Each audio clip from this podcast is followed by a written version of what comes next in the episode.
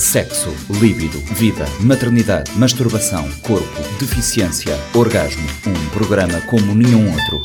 O G da Questão, com a jornalista Lourdes Fortes e a antropóloga Celeste Fortes. O G da Questão, terça-feira, 10 e meia da manhã e 4 e um quarto da tarde. Para ouvir na Rádio Morabeza.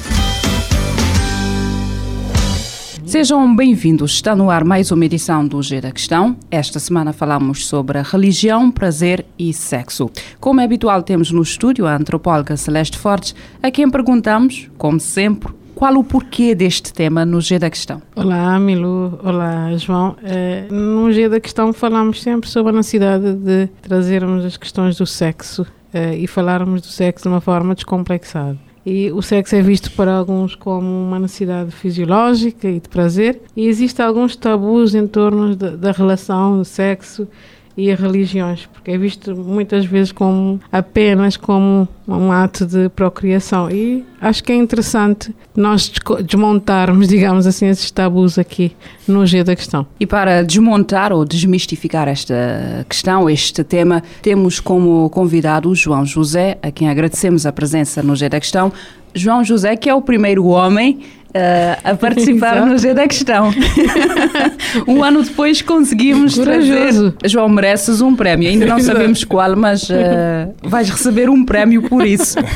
e esperamos que esta presença do João seja a abertura de uma porta para termos a presença de mais homens aqui no G da Questão.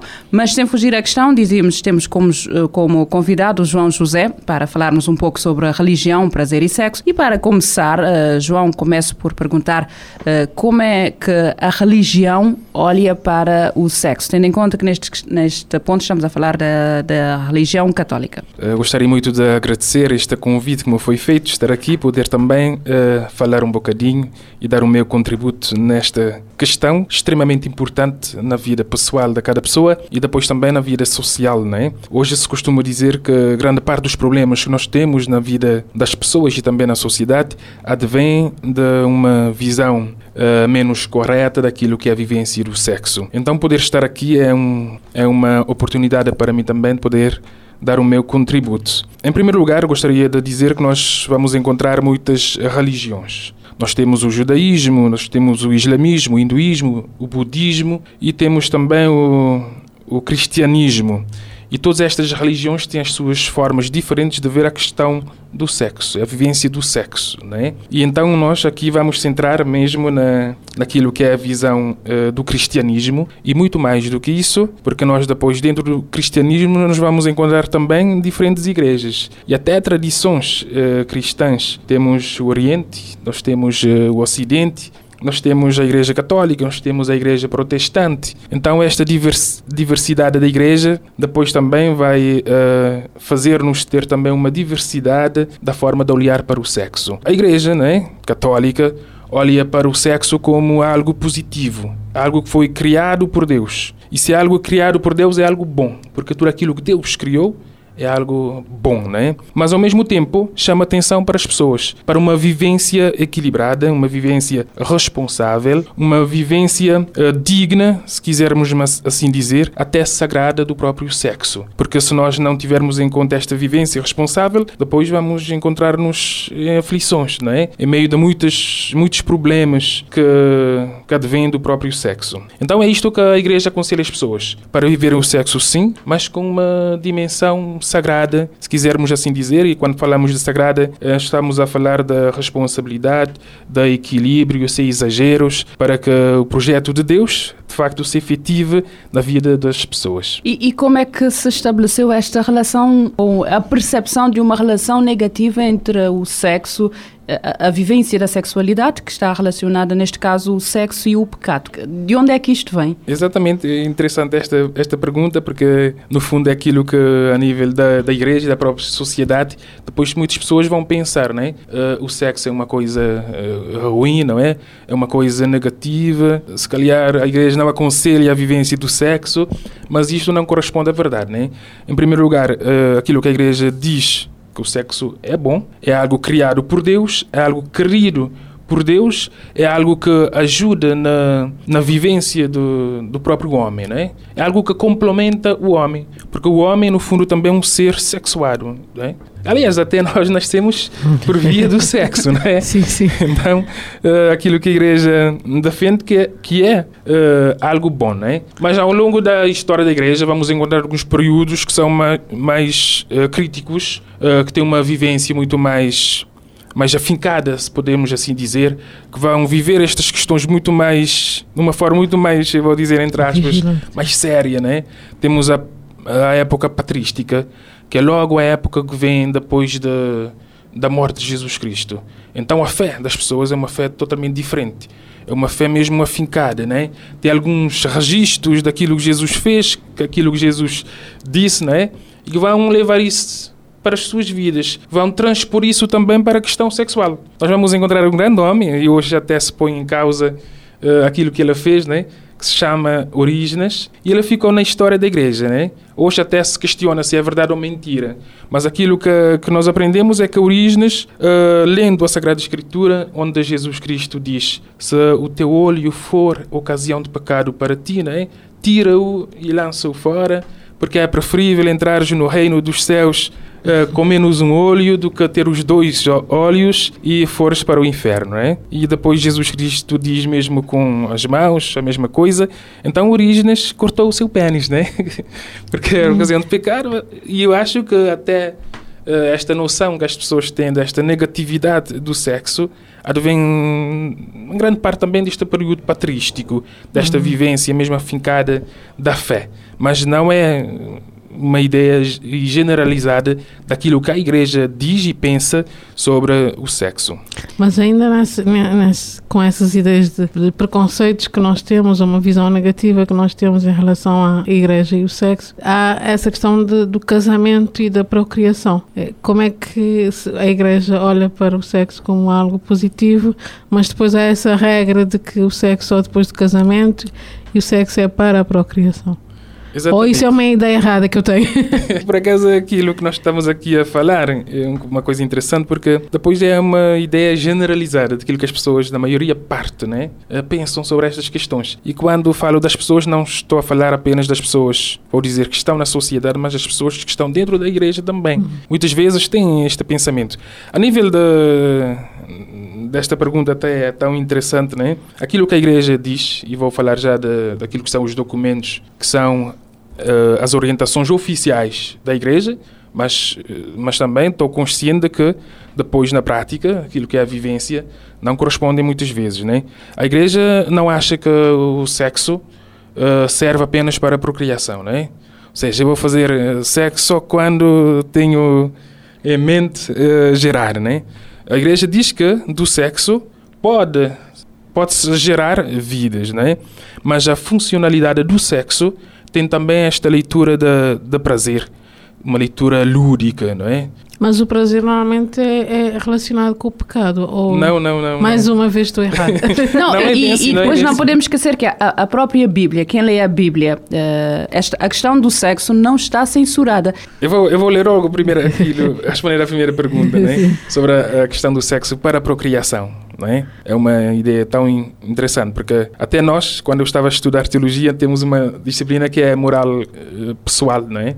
Que nós abordamos todas estas questões. E nós fizemos ao nosso professor esta, esta pergunta também. E ele nos dizia, olha, é uma indicação que Santo Agostinho terá dito que o sexo deveria ser só para, cria, para procriação, não é? Hum. Mas depois não é uma questão que está errada uh, na igreja, não é? Nós não olhamos apenas o sexo para geração de filhos. Uh, a prova disso é aquilo que diz uh, Pio XII. Em 1951, eu vou, eu vou só tratar um, as indicações mais atuais da Igreja.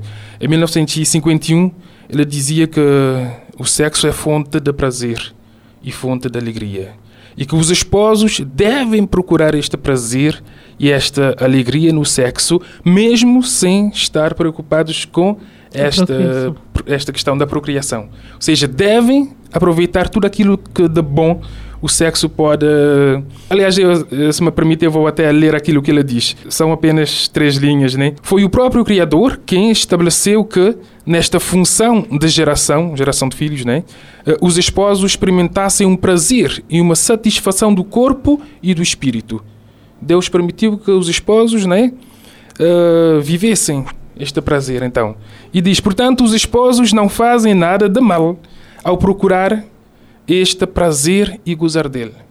Se as pessoas procuram o prazer e gozar do prazer, não estão a fazer nada de, de mal. Né? E depois João Paulo II vai dar um grande contributo também nesta questão. Ele com algumas questões, algumas catequeses, se assim quisermos dizer, que é teologia do corpo, ele vai dizer três funcionalidades do sexo. Né? O sexo tem uh, uma funcionalidade que é unitiva, união, complemento, uh, aquilo que tu dizias, né? buscar também uma harmonia, uma fusão de vida entre, entre casais, entre pessoas.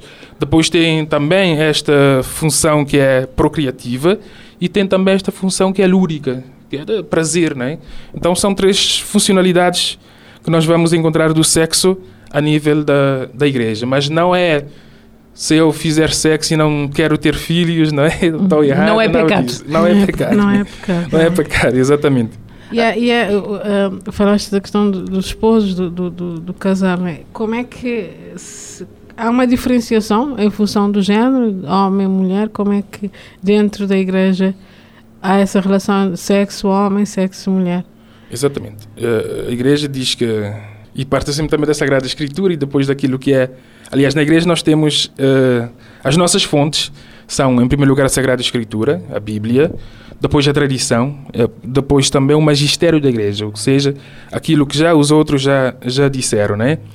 Então defende que Deus criou o homem e criou a mulher, né? Temos o homem e temos a mulher e que os dois se complementam depois, né? Mesmo na questão da geração de, de, de, filhos, mas é uma, uma questão também que, muito polémica, né? como nós todos sabemos hoje. A própria Igreja a, a balizar, se assim, se assim quisermos dizer, aquilo que é a vivência, aquilo que as pessoas pensam uh, sobre, sobre as, suas, as suas vidas, porque depois vamos encontrar pessoas a dizer isso. A vida é minha, né? eu faço dela aquilo que eu, eu quiser. Então é deixar também bem claro que aquilo que é o pensamento da igreja é para uh, os fiéis, os seus fiéis. Não é a igreja que vai estimular aquilo que é que é moral social, não é? Ou seja, é uma proposta de vida para os que estão para a comunidade, na, para a comunidade, não é? Depois, os, os, que quiserem abraçar esta proposta de vida, tudo bem, não é? Mas a igreja, aquilo que define, aquilo que estipula, é para uh, as pessoas, para os, para os, para os seus fiéis, não é? E é neste caso que diz também que esta questão de, da ideologia do género, tudo isso também é uma uh, construção social, né? e muito mais do que aquilo que é a construção natural e que deveria ser de facto. Ah, e, e, qual é que é o papel que a Igreja tem ou que as lideranças têm tido nesta construção? Porque uh, conforme podemos ver, ou lendo os registros, vamos observando a posição que se assume dentro da Igreja Católica em relação a determinados temas, e neste caso em relação ao sexo e à sexualidade, vai mudando conforme, conforme as lideranças e conforme os novos tempos. Eh, que papel é que, que, deve, que pode ter a Igreja nesta questão, ou que tem, principalmente no esclarecimento, dos, neste caso, dos, dos fiéis desta comunidade católica? Eu vou começar logo pelo Papa Francisco. O Papa Francisco, de facto, é aquele que veio para uh, esclarecer muito mais, para acolher, acolher a todos, né? E isto até no seu uh, início do seu pontificado, né? Trouxe até algum algum questionamento da parte até dos católicos, né? E na questão homossexual, por exemplo, o Papa Francisco tem ajudado muito a sociedade e a própria Igreja também a acolher estas pessoas homossexuais a não julgar uma vez no Brasil, não é? Então lembraram da Jornada Mundial de Juventude, que está a acontecer agora em Lisboa, mas quando foi no Brasil, o Papa teve lá uma saída que, que levou muitas críticas, né? E ele dizia: Quem sou eu para julgar um homossexual? Né? Então eu acho que a nível da, das lideranças, isto vai ajudar muito, não é?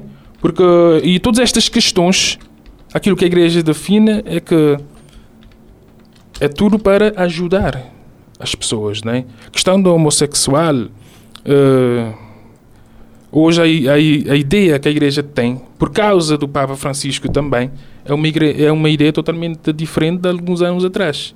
Quer olhar estas pessoas com com desprezo, se, se assim quisermos dizer. Desfiantes. Exatamente. Mas hoje não. Não, estas pessoas, até há instruções também da parte da igreja, as pessoas devem ser acolhidas pastoralmente, né? dentro da igreja, orientadas, né? Porque aquilo que nós devemos fazer é julgar. Eh, nem nós, nem Deus. Nós dizemos na igreja, Deus ama o pecador, acima de tudo, né? independentemente daquilo que ele é, que tenha feito, Deus continua a amar o pecador e a condenar aquilo que é o pecado, o ato. E são duas coisas totalmente diferentes e que nós devemos, se nós quisermos depois respeitar o outro, é? tratar o outro com, com, com respeito, com consideração, devemos fazer esta distinção. Aquilo que é a pessoa humana deve ser amada, porque é uma pessoa digna do nosso respeito, da nossa consideração, e depois olhar também para o pecado, né? o ato em si, que o ato não determina aquilo que é a pessoa. Né? É, é, a questão do livre-arbítrio. sim, sim, Cada um escolhe o seu caminho. Sim, sim. E com Eu... isto vamos terminar este primeiro episódio. Há muita coisa para dizer que vai ficar com certeza para a segunda edição, porque o tempo foi corrido e de certeza que nem a Celeste nem o João se deram conta. Sim, é verdade, é verdade. Sexo, líbido, vida, maternidade, masturbação, corpo, deficiência, orgasmo. Um programa como nenhum outro. O G da Questão, com a jornalista Lourdes Fortes e a antropóloga Celeste Fortes. O G da Questão, terça-feira, 10 e meia da manhã e 4 e um quarto da tarde, para ouvir na Rádio Morabeza. Este programa está disponível em formato podcast no Spotify e em radiomorabeza.cv.